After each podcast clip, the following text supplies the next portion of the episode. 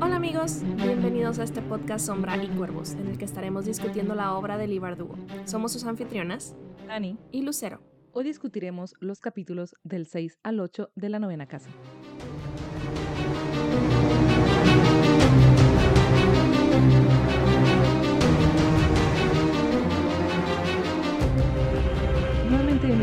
Gracias por acompañarnos en esta nueva emisión, que es nuestra tercera sesión discutiendo la novena casa del Iberdugo.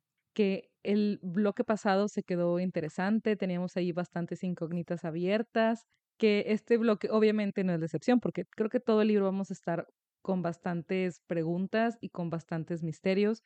Sí es un bloque un poquito más fuerte en temática, ya habíamos comentado desde la primera sesión que es un libro que ya entra en la categoría de adulto, entonces es claro que los temas que vamos a estar teniendo en este libro pues van a ser, eh, pues sí, tal cual, más adultos. A lo mejor algunos temas que ya hemos visto en, en Seis de Cuervos, por ejemplo, pero la forma en la que se plantean y que se hablan de ellos ya es una forma más explícita, con un poco más de detalles y adentrándonos un poquito más al, al, a la experiencia traumática que estos eventos suscitan en la persona, en este caso en Alex. Así que procedamos con cuidado. Si es un tema sensible para ustedes, estén atentos a lo que se va a discutir. Justo. De entrada, una disculpa si mi voz se escucha medio rara porque ando un poquito enferma, pero, pero sí, este, este bloque realmente estoy en shock de que, o sea, pareciera que bloqueé esta, esta parte del, digo, de entrada, o sea, sé que hay muchas cosas que no recuerdo, pero se me hizo tan impactante, sobre todo el, el capítulo 7, o sea, todo, este, todo esto que aprendemos de, del pasado de Alex, que dije, ¿cómo pude haberme olvidado de eso? O sea, ¿cómo? Porque de verdad ni por aquí me pasaba que, que hubiera eh, experimentado tal, tal cosa. Entonces sí fue como, wow, o sea, muy probablemente mi cabeza lo bloqueó así de, lo traumante que me da haber parecido también la primera vez que, que lo leí. Sí, fíjate que yo sí recordaba, como en general, lo que había sucedido, más no recordaba todos los, los detalles y sí fue muy impactante porque no sé si es porque estoy leyendo con más atención que la primera vez, pero como que pude sentir más fuerte esta, este dolor de Alex. No nada más el posterior donde empieza como a recordar o porque estaba bloqueando eh, o porque tuvo esta reacción ¿no? en, en, la, en, en el ritual, pero en el momento en la que está, está viviendo esta experiencia, esta cosa terrible que le sucede, eh, puedes experimentar ¿no? su dolor, puedes sentir esa angustia y esa impotencia y ese miedo. Entonces, pues muy bien logrado por Lee Verdugo, ¿verdad? Transmitirnos esto, pero sí como lector sí es muy impactante. Y bueno, pues pasemos de lleno a lo que fue el capítulo 6, que de nuevo nos regresamos al el otoño pasado en donde Alex apenas estaba como que iniciando ¿no? sus, sus actividades como parte de la casa Leteo. Y justamente una de estas, como, como su primer ritual oficial en el que iba a, a formar parte o participar fue uno de Aureliano, que mencionan por ahí que eran como los rituales más, no sé cómo, cómo describirlos, si leves o no, no, sé, no sé qué palabra, qué palabra utilizarías tú. Quisiera decir sencillos, pero sencillos tampoco aplica. Tranquilos. Porque no es como cualquier. Sí, tal vez como menos, bueno, voy a decir menos sangrientos, pero no hay mucha sangre también. Entonces, menos peligrosos, tal vez. Puede, puede ser que sí sea menos peligroso, porque también mencionan que la magia de ellos es como muy portátil, que realmente no ocupan como esta, tener esta tumba para poder estar haciendo sus rituales. Pero, pues nada, como la ley de Murphy aplicando en la vida de Alex, todo salió mal, todo lo que podía salir mal salió mal. Y estuvo bien curioso ver cómo eh, el efecto que tiene este elixir, el... ¿Cómo se llamaba? ¿Orociero? Se me olvidó el nombre del elixir. El elixir de Iram que le llaman. El elixir de Iram, sí. Sí, que bueno, hasta ahorita solamente habíamos leído acerca de lo que los efectos que tiene, ¿no? Que hacen que una persona común y corriente pueda ver a los grises, a diferencia de Alex, que los puede ver en su diario. Y qué, qué impactante, o sea, nos habían mencionado que pues era un elixir bastante complicado de, de mmm, producir, pero no nos habían hablado sobre los efectos que tenía sobre la persona que lo consumía más allá de que pudiera ver a los, a los grises. Entonces cuando vemos a, a Darlington en, este, en esta especie de ataque de pues le empieza a dar toda esta, no sé si frío o escalofríos, que empieza a temblar, no puede ni siquiera eh, como armar bien sus, sus oraciones, etc. Fue como, wow, o sea, realmente, realmente es un shock. Y más allá el hecho de, de que, creo que es Darlington quien menciona que, que si, si lo consumes muchas veces te puede llegar incluso a afectar los órganos, ¿no? Entonces como que, wow, peligroso peligroso, pero dice, bueno, si falla algún órgano, seguramente el eteo me puede conseguir un trasplante. Obvio, sí. Y yo, bueno, casual, no pasa nada. pero sí, fue muy, muy impactante ver esto y creo que ver, verlos en acción a los dos, ya como, quisiera decir, como peleando contra los grises, pero tal vez pelear no es la, la palabra correcta tampoco, pero ver a, a Alex en esta como actitud ya que empezó a aventar la, la tierra y todo esto, como verla emocionada, sentir ¿no? que tenía un poder en contra de estas amenazas que ella ha sentido ¿no? toda su vida. Y cuando leemos el capítulo 6 o esta parte del 6 a la luz del capítulo 7, obviamente entiendes de que, wow, si ella hubiera sabido todo esto cuando tenía 12 años, hubiera evitado como que este gran trauma y pues algunas malas decisiones de su vida, que es lo que vemos que al final de este capítulo Darlington llega a esa conclusión, o que él sentía que pues la había estado juzgando mucho, pero al final de cuentas él no sabía como por qué había tomado esas decisiones en su vida. Justo. Sí, de hecho, sí, sí volver a leer este, este capítulo ya como más consciente de lo que, de lo que Alex nos relata en el, en el capítulo 7, pues es, es mucho más evidente el por qué siente esta emoción. Y de hecho, más allá de, obviamente, leyendo lo del capítulo 7, pues entiende, pero ya en este mismo capítulo, al final, ¿no? Cuando Alex le reclama de que, o sea, ¿y dónde estuvieron todos ustedes durante todos esos años en donde yo tenía que enfrentarlo sola?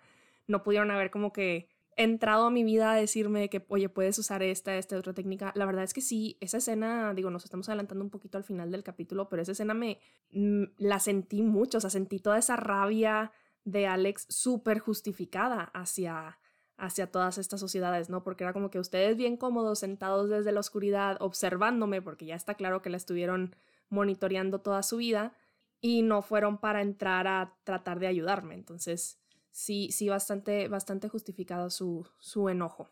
Pero volviendo a este ritual, me gusta que vayamos viendo como casa, no sé si casa, no, no casa, sociedad por sociedad, como que los, los las aplicaciones que tiene la, la magia, ¿no? Ya hablábamos de, de las monedas que les había dado, ¿quién había sido manuscrito, ¿no? Que son quienes tienen el poder del glamour y demás.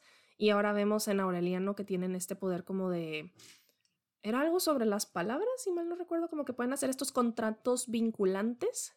Y también hablan de, de cómo pueden venir a, como que les, personas influyentes, ¿no? Vienen y les solicitan como que estos favores de que necesito este, que se me cumpla esto, o que en este, en este caso específico de este ritual tenemos a este escritor que está dispuesto a participar en el ritual para volver a obtener ideas para volver a escribir, porque tiene años de que no escribe una sola novela. Entonces sí está, sí está bien curioso, como que bien muy amplio siento yo el espectro del uso de, de la magia de cada una de las, de las sociedades.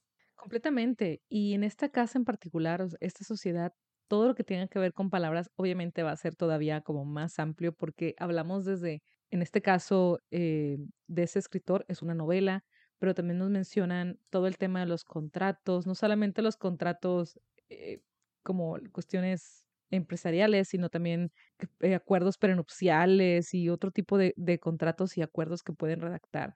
Y si te pones a pensar, digo, siendo un poquito conspiranoicos, pensamos en, en qué tanto de esto es real o qué tanto de, de, la, de la gente, eh, digamos, poderosa o famosa recurre a cierto tipo de magias o hechicerías para obtener ¿no? lo, que, lo que tienen ahorita.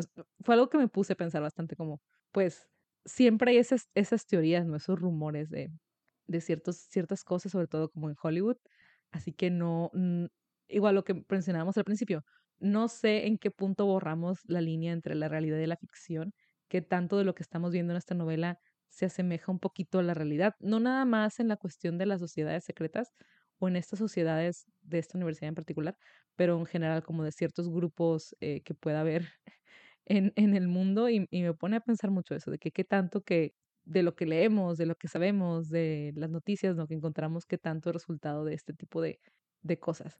Digo, yéndome muy lejos y muy con, muchas teorías de conspiración y así, pero me puso a pensar bastante en ese, en ese espectro, ¿no? De, de la cantidad de, de, aplicaciones que tiene la, la magia que aquí nos menciona.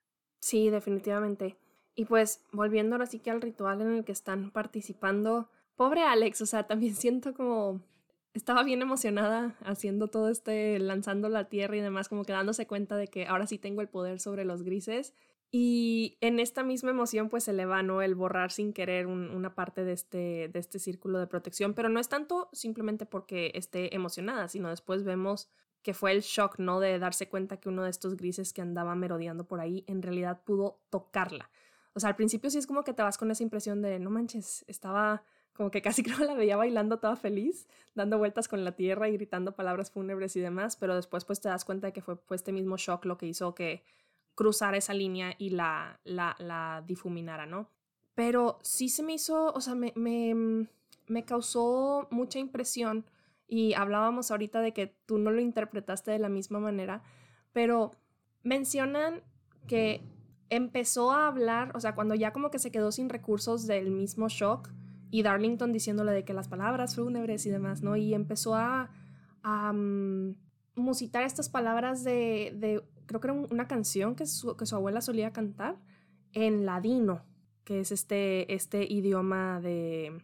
Ay, se me fue el nombre. español. Sefardís, de los sefardís. Ajá. Entonces, ¿cómo esta canción logra hacer que los grises en efecto dejaran de, de, tratar de pasar o se alejaran. Y sobre todo a mí me llamó mucho la atención esta parte en la que mencionan que, bueno, incluso afuera del, del el lugar este en donde estaban haciendo el ritual, a través de las ventanas, podían ver que había grises por, en, en afuera, ¿no? En, en, el exterior, tratando de entrar. Y que de pronto se dieron cuenta que estaban todos como que volteando hacia atrás porque algo se venía acercando. Y luego mencionan que una ola inmensa salió de la nada y que, o sea, entendí yo que se le llevó a los, a los este, grises. Y yo así de que, ¿qué? Me sacó mucho de onda porque Darlington incluso también dice de que, o sea, de dónde salió, que cómo esto era posible, ni siquiera eran como que palabras fúnebres establecidas, o sea, era simplemente una canción que hablabas, justo era en, la parte en la que estaba mencionando, quien no sabe de mar, no sabe de mal. Entonces no sé si tenga algo que ver con el hecho de lo que está pronunciando y que de pronto lo haya como, eh, ¿cómo se dice? traído a la vida, ajá, invocó una ola literal o no sé, no sé qué pasó. Y yo lo interpreté como una ola de grises, pero ahorita ya que lo platicas así, digo, es, es cierto, era diferente. Yo lo entendí de una forma distinta. Yo era como, yo fue como que, ah, pues una ola de grises, ¿no? Que ahí estaba, pero no como que una literal ola de, de mar se estaba alzando sobre ellos y llevándoselos. Pero sí se me muy interesante y nos deja aquí como esta incógnita, ¿no? Si, si Alex pudo hacer esto, suponiendo, ¿no? Que, que con estas palabras en ladino y por el tipo de tema que estaba hablando pudo conjurar o invocar o darle forma, ¿no? A, una ola, ¿será algo que vamos a ver más adelante? ¿Será algo que en otro momento podrá hacer? A lo mejor solamente si lo dice en ladino, a lo mejor es parte de las habilidades que tiene y que no sabe, porque al final el impacto de Darlington de de saber que la tocaron, es como, no, eso no se puede, o sea, ellos atraviesan paredes, no te pueden tocar, está como contra las reglas, no lo pueden hacer. Pero vemos que las reglas no aplican para Alex, porque sí pueden tener contacto físico con, físico con ella. Entonces, ¿qué, ¿qué va a pasar? O sea, ¿qué, ¿qué más hay que no sabemos? ¿no? Si el caso de Alex es tan particular, ¿qué más hay que no sabemos? Y se me hizo muy interesante. Fíjate, me puse a buscar un poquito más sobre, sobre el ladino porque ah, eh, Darlington nos dice, había hablado español, eh, en hebreo y en algo más que lo identificaba. Era el idioma de la diáspora, el idioma de la muerte. Habían tenido suerte los dos. Y me puse a investigar un poquito más y el ladino sí eh, es una mezcla de castellano del siglo XV con vocablos de turco, francés y hebreo. Se le conoce como, ajá, es idioma judío, judío español, comúnmente conocido como ladino o eh, judesmo. Em, y nos habla que todos los, los judíos descendientes de los hebreos, que les llamaron sefardíes o sefarditas, vivieron en la península ibérica hasta el año 1492, cuando empezaron a ser expulsados de, de España por los reyes católicos.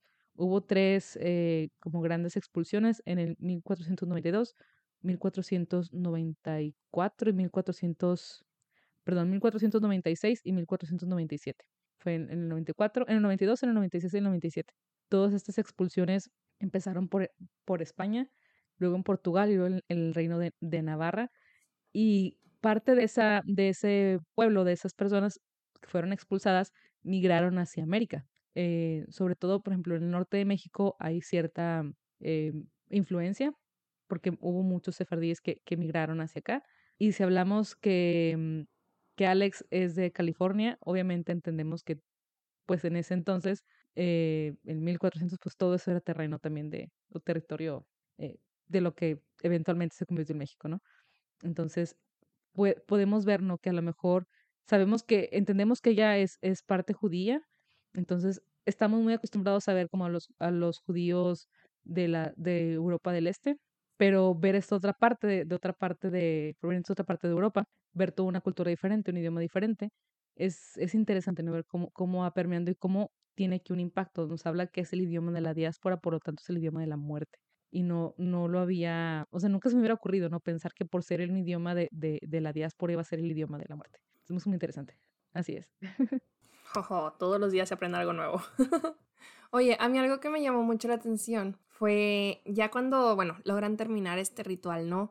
Que de entrada se me hizo grotesco, o sea, toda esta, toda esta descripción que hacen de cómo la sangre de este escritor iba brotando y luego la sangre se convirtió en tinta y regresó a él y que le escurría hasta por los ojos y las orejas y yo no estoy muy segura de que quiera ver eso en pantalla, pero lo veremos. Eh, sí, o sea, me, me, impactó muchísimo, pero luego también el como mm, el, el, el final iba a decir, o sea, la situación en la que se encontraba este autor cuando ya habían terminado este ritual, que mencionaban que regresó toda esta tinta a él y, o sea, entendemos que justo todo esto que regresó a él son estas, estas nuevas ideas, ¿no? Que tiene para su, para su, su nueva novela o lo que sea que quiera escribir. Y me recordó un poco, sé que no viste The Sandman. Completa, voy a la mitad. tengo mucho diciéndote que lo veas. ¿Eh? Me quedé a la mitad, me falta poquito. Por favor, termínalo, termínalo. Pero bueno, hay un capítulo especial em, al final de, la serie en donde se trata también acerca de un autor que no puede, o sea, que ya no tiene ideas para sus novelas y secuestra a Calíope para que sea su musa. Entonces durante muchos años la tiene, la tiene secuestrada. Y X, no me voy a meter muchos detalles con, con la relación entre Calíope y, Morfeo, etcétera, etcétera. El punto es que al final Morfeo pues viene y la rescata. Y como pues venganza hacia, hacia este autor por haberla tenido secuestrada durante tanto tiempo, él le dice, si lo que querías eran ideas, pues ahora vas a tener ideas en abundancia.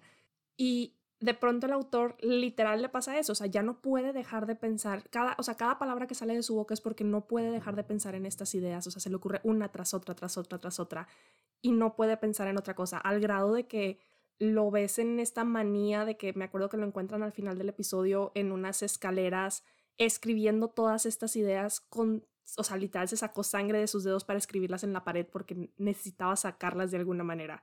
Y yo, ah, no sé, se me hizo, o sea, lo vi como, vi un poquito de relación entre la forma en la que este, este autor de, de acá de, de la novena casa, Barrowman o Jarrowman, algo así se llamaba, también, ¿no? Como que de pronto está inundado por esta, esta nueva creatividad y necesita tener este, pues, el, el expulsarlas, ¿no? O sea, ya tenerlas, tenerlas afuera.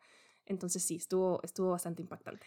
Oye, sí, ahorita que me lo contabas, sí, sí veo la relación, sobre todo el uso de la sangre, ¿no? Y, esta compulsión que, que sienten por tener que sacar estas ideas y no podía detenerse, que mencionan de que no va a poder detenerse hasta que saque todo, ¿no? Hasta que escriba todo, todo lo que tienen dentro de sí, de, su novela. Y toda esta situación en la que se encuentran ya al final, que empiezan a discutir de que qué pasó, que no sé qué, y Darlington de voy a tratar de como poner, tomar la actitud de mi abuelo y no sé qué, toda esa autoridad.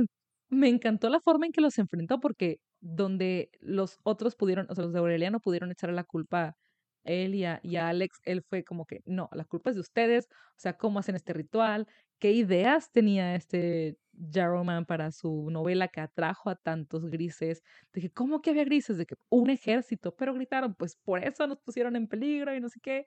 Y yo, tómenla, porque si te pones a pensar, o sea, si hay tantos grises y que hasta Darlington esté sorprendido.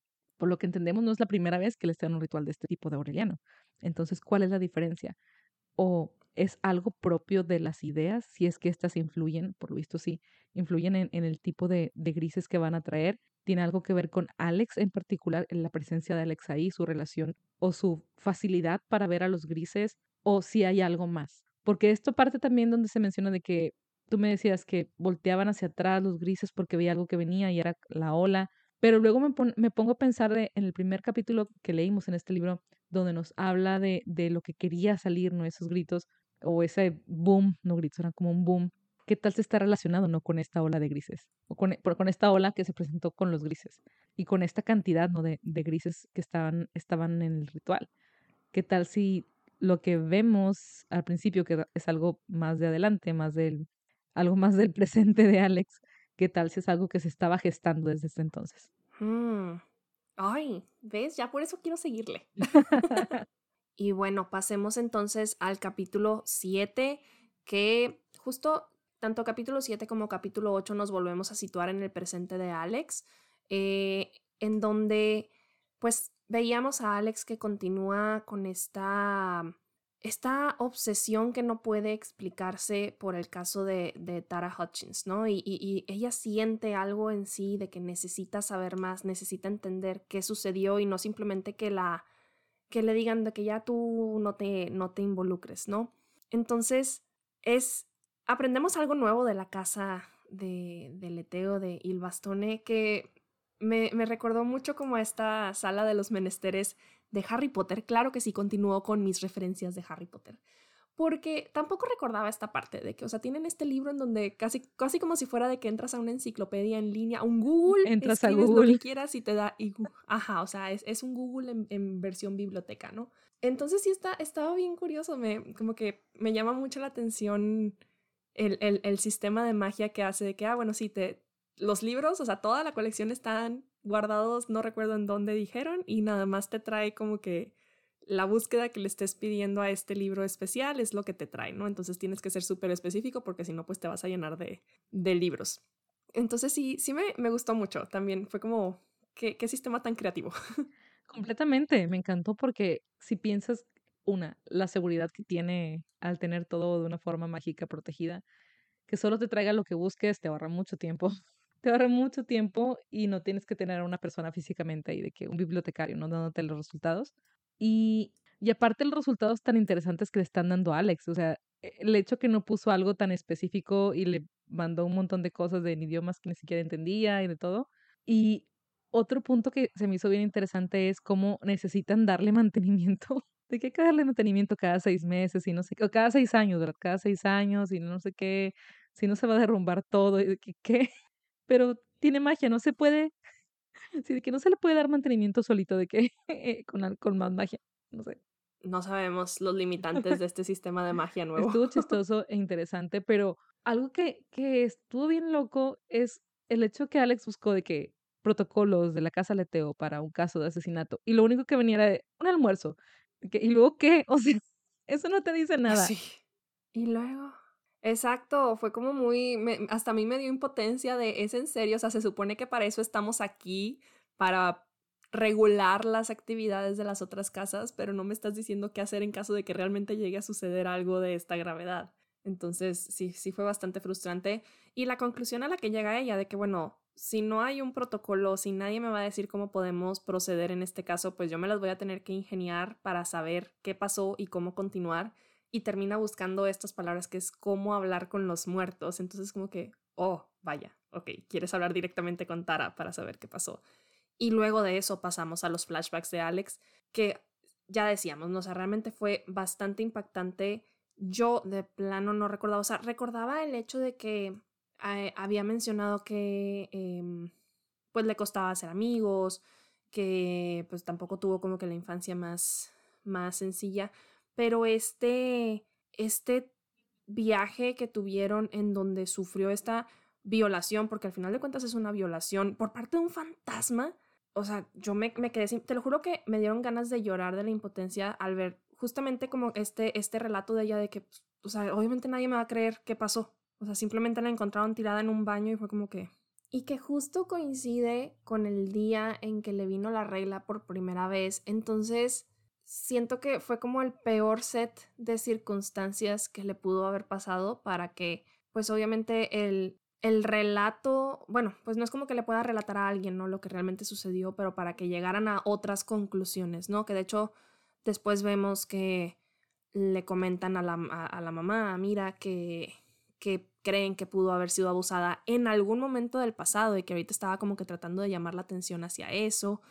Entonces, pues sí, o sea, obviamente se, se, siente, se siente por ella y más por el hecho de que por fin sentía que estaba como logrando estrechar una relación con alguien, cosa que le había costado mucho trabajo en, en ocasiones pasadas. Y luego va esta niña y obviamente no le cree nada y encima le cuenta a todos como si fuera una broma, burlándose de ella y demás. Entonces, no, o sea, sí me, sí me dolió mucho. Completamente. Y me quedo pensando, pues eh, creo que el hecho que haya tenido su, su menstruación pues fue lo que atrajo a los fantasmas, ¿no? El hecho que hubiera sangre, eh, que les recordara, les recordara algo a la, a la, vida. Y fue lo que, lo que atrajo este fantasma depravado. Pero aparte, esa traición de la amiga fue lo que también me dolió bastante, que ¿por qué no la apoyas? O sea, ¿por te, por qué te burlas? ¿Por qué le cuentas a todos? ¿Por qué permites que hagan bromas? Digo, entiendes, ¿no? Que son niños, pero también, aun cuando eres niño, pues quieres a tus amigos eso no te exenta, ¿no? De muchas cosas. Si entiendes que como niños está ese deseo de pertenecer y, y querer desligarte a lo mejor de, de alguien, que es lo que yo entiendo que, que pasa con Megan, que prefiere como burlarse y pintar su raya como que yo no estoy con la rara o yo no estoy con esta niña afectada o lo que sea y prefiere hacer tomar esta esta postura no esta actitud eh, terrible hacia hacia Alex pero bueno desgraciadamente esto es lo que orilla a Alex a buscar pues este refugio en las drogas, que sí es bien, bien impactante cómo puedes robar marihuana por primera vez, pues empieza a, darse cuenta ¿no? de, ah, si estoy así, pues no, no los veo. Y empezó a recurrir ¿no? a otros, al, al alcohol y otros tipos de, drogas mucho más duras. Y sí es de que, wow, no manches, o sea, qué fuerte que, que mm, al final sea este refugio y esta forma de, de evitarlos o de, de, evadir a los, a los grises, a los fantasmas. Y, cómo este mismo, digamos, don, entre comillas, de, de ver a, los, de, pues de ver, no sé, a través del velo, por así decirlo, o ver los fantasmas, ver los grises, la llevaran a tomar estas decisiones por las que Darlington la, había estado juzgando, ¿no? Y seguramente mucha gente la tachó y la juzgó, incluso su, su madre, pues al no, no creerlenos de todo lo que había pasado, algunas cosas que sí le llegó a, o dan a entender, ¿no? Que sí, sí estaba medio enterada de, de ciertas, ciertos detalles, de, sobre todo cuando era más pequeña, sobre los, sobre los fantasmas. Eh, al no creerle, al no, no entender, pues no buscó ayuda antes y ya para cuando buscó ayuda para, para Alex, pues ya era cuando estaba muy, muy metida en todo este problema de, de las adicciones. Y Alex no tuvo más que escapar, ¿no? Y recurrir a, a Len. Que de hecho me sorprendió que esta fuera la primera vez que, que veíamos a Len, o sea, desde tan chiquita que, que lo conoció, o sea, no sé, tampoco, tampoco era un, un concepto que, que recordara. Y, y, pues sí, estamos hablando de que Alex tenía que 14 años cuando, cuando todo esto comenzó eh, y que pues tuvo que recurrir a, a, empezar a las drogas y demás para no verlos y pues a juntarse no con, con, con Len, con esta otra chica que Mosh, me parece que se llamaba, que era entonces, en ese entonces la novia de Len, que pues ya menciona que ellos eran mayores, ¿no? Entonces, pues sí, también esa, esa parte de, de la poca responsabilidad de ellos, de, oye, pues estás lidiando con una niña, pues, una adolescente, ¿no? Al final del día. Y pues no. Sí, tenía 12. Tenía 12, porque estaba con que tenía 14, peor aún. Ajá. Creo que para cuando ya huye con Len, bueno, cuando tratan de, de llevar la rehabilitación y que va con Len, eh, ya tiene 15, 14 o 15, pero cuando los conoce por primera vez tenía, tenía 12, que es cuando una, una compañerita le dice que quiere la cita en el mall para mm, sí. hablar con su fantasma de su abuelita, una cosa así, y la dejan plantada y, y llega, ¿no? Con, se encuentra con, con Mosh y la lleva con Len y todo este rollo. No, qué impactante. Pero por desgracia es la realidad de muchos niños allá afuera. Entonces. Así es. No, no nos exenta de dejarlo nada más como que, ah, pues es ficción. O sea, es, es, es un reflejo realmente de, de, algo que sucede. Más allá del sistema de magia, pues es, es una realidad para, para muchas personas. Desgraciadamente así es. Y regresamos entonces a el presente en donde pues dejamos a Alex, ¿no? Buscando esta manera de hablar con, con los muertos y aparentemente ya encontró una especie de ritual que puede llevar a cabo con, con Tara Hutchins y ahora se las tiene que ingeniar para entrar en la morgue. Y para esto va a necesitar la ayuda de Dos, que obviamente pues Dos está así como que yo no quiero, yo quiero quedarme aquí con mis libros, pero pues tiene que ayudarla al final, al final del día. Entonces, justo así es como entramos al capítulo 8 que les mencionaba, ¿no? Estos, estos dos capítulos, creo que es la primera vez que nos topamos como que un capítulo tras otro en donde estamos colocados en la misma línea del tiempo y esta continuidad. Y Alex decide utilizar esta segunda moneda de, de compulsión para lograr ingresar en, en, en la morgue. Cosa que, por un lado, me pareció bastante inteligente, pero viendo cómo, cómo se las ingenió para que la señorita de la recepción la dejara pasar, creo que a lo mejor también pudo haber recurrido a algo así con, con el guardia que le iba a llevar hasta, hasta el, el, el cuarto este cuarto donde tienen los cuerpos sin necesidad de usarla, quién sabe, pero bueno, por seguridad mejor que mejor que usar la moneda. Me encantó la forma en la que se pudo pudo convencer a la recepcionista de que la dejara pasar. Se me hizo muy ingeniosa, muy lista, así con cualquier detalle de que no, la escuela de enfermería, es que súper listilla, me encantó esa parte. Y ya cuando por fin entra la morgue. Que ya eh, puede darle la moneda al guardia y entra y empieza a hacer este ritual, ¿no? Que empieza a verter este, primero el canto que tiene que hacer para suavizar ahí la, que hay un poquito de, flujo sanguíneo y poder eh, tener el cuerpo en mejores condiciones para colocar el escarabajo. Y luego cuando empieza a, a verter este, esta sustancia que imagino que es lo que, lo que le pedía a Dos que le diera para los ingredientes y así. Yo no imaginé que empezara como a ver estas como, mm, como, ¿qué? Como nubes de humo Ajá, como estas nubes de humo y que empezara a tener visiones o, pues sí, básicamente visiones o pudiera ver las últimas cosas que, que Tara vivió, que pudiera experimentar aparte el dolor que ella estaba sintiendo.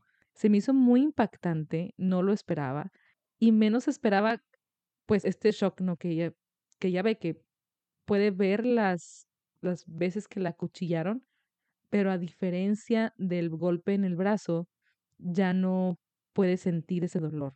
Entonces, para, para ella esto significa que Tara tampoco sintió ese dolor. Entonces, ¿qué pasó en ese inter entre el golpe en el brazo, ¿no? Que como que le tiraron de su bicicleta y, y esto otro, ¿no? De, del, la acuchillaron. ¿Qué, ¿Qué pasó? Sí, la verdad es que toda esta escena, o sea, todo este relato de, de las heridas y demás me, me confundió mucho o sea, como que ya no sabía qué estaba viendo porque me, me costó un poco de trabajo entender cómo Alex estaba como visualizando justamente estas, estas escenas, ¿no? Y luego todavía más el hecho de que pudiera sentirlo como mencionas y, y como que mi, mi mente no, no captaba de que, ¿cómo? ¿Por qué ya no está sintiendo? Y luego de que, oh, espera, es que sintió todo lo demás, pero ahorita ya no sientes así. Estuvo, para mí fue muy, muy confuso todo, toda esa, esa, esa narración y luego fue como que, no sé, me quedé pensando, no creo que sea posible, pero imagino que tendría que haber estado todavía con vida al momento de que la apuñalaron, porque si no, pues entonces ya no tendrían las, o sea, no habría como esta expresión de, de estas, este, humo y nubes y demás, ¿no? Pero una parte de mí sí llegó a pensar de que, ¿y si ya estaba muerta al momento en el que la cuchillaron y por eso no, no la siente? Puede ser, no sabemos. Y algo que me sorprendió del ritual fue que no era lo que esperaba en el sentido cuando ella buscó lo de hablar con los muertos. Yo literal esperaba una escena como en la serie Pushing Daisies, no sé si, si la viste, te la recomendé, me acuerdo hace tiempo. ¿No la viste? Bueno. No la vi. Está muy, muy divertida porque es esta, este mm, eh, repostero que tiene este donde cuando toca a alguien lo puede revivir, pero si, no, si pasan como dos minutos y no lo vuelve a tocar para que vuelva a morir, alguien más va a morir en su lugar, ¿no? Entonces, yo esperaba algo así, no que iba a empezar el ritual y que Tara iba a despertar por unos, no sé, un minuto y a contarle lo que había pasado y volverse a dormir. No lo sé. Entonces sí, sí, sí me impactó. Esperaba algo muy diferente y mucho más tranquilo, pero creo que tengo que hacerme la idea de que todo lo que vayamos a encontrar no va a ser nada tranquilo, ni relajado, ni sencillo. Todo va a ser oscuro y tenebroso y con mucho misterio. Porque de hecho sí mencionan, ¿no? Que bueno, la necromancia es la especialidad de una de las casas del velo, que es de El libro y la serpiente, me parece. Y que en algún momento sí, o sea, que no es algo muy recomendado el intentar como resucitar a alguien, que en algún momento habían intentado traer a la vida, como que pasar el espíritu de alguien al cuerpo de otra persona y que en realidad se trajeron, o sea, regresaron a esta otra persona a la vida y aparentemente eso puede tener como que consecuencias muy, muy fatalistas, no recuerdo cuáles eran las consecuencias, pero, ah, que, que, que había regresado como que dotada de fuerza sobrehumana o algo así.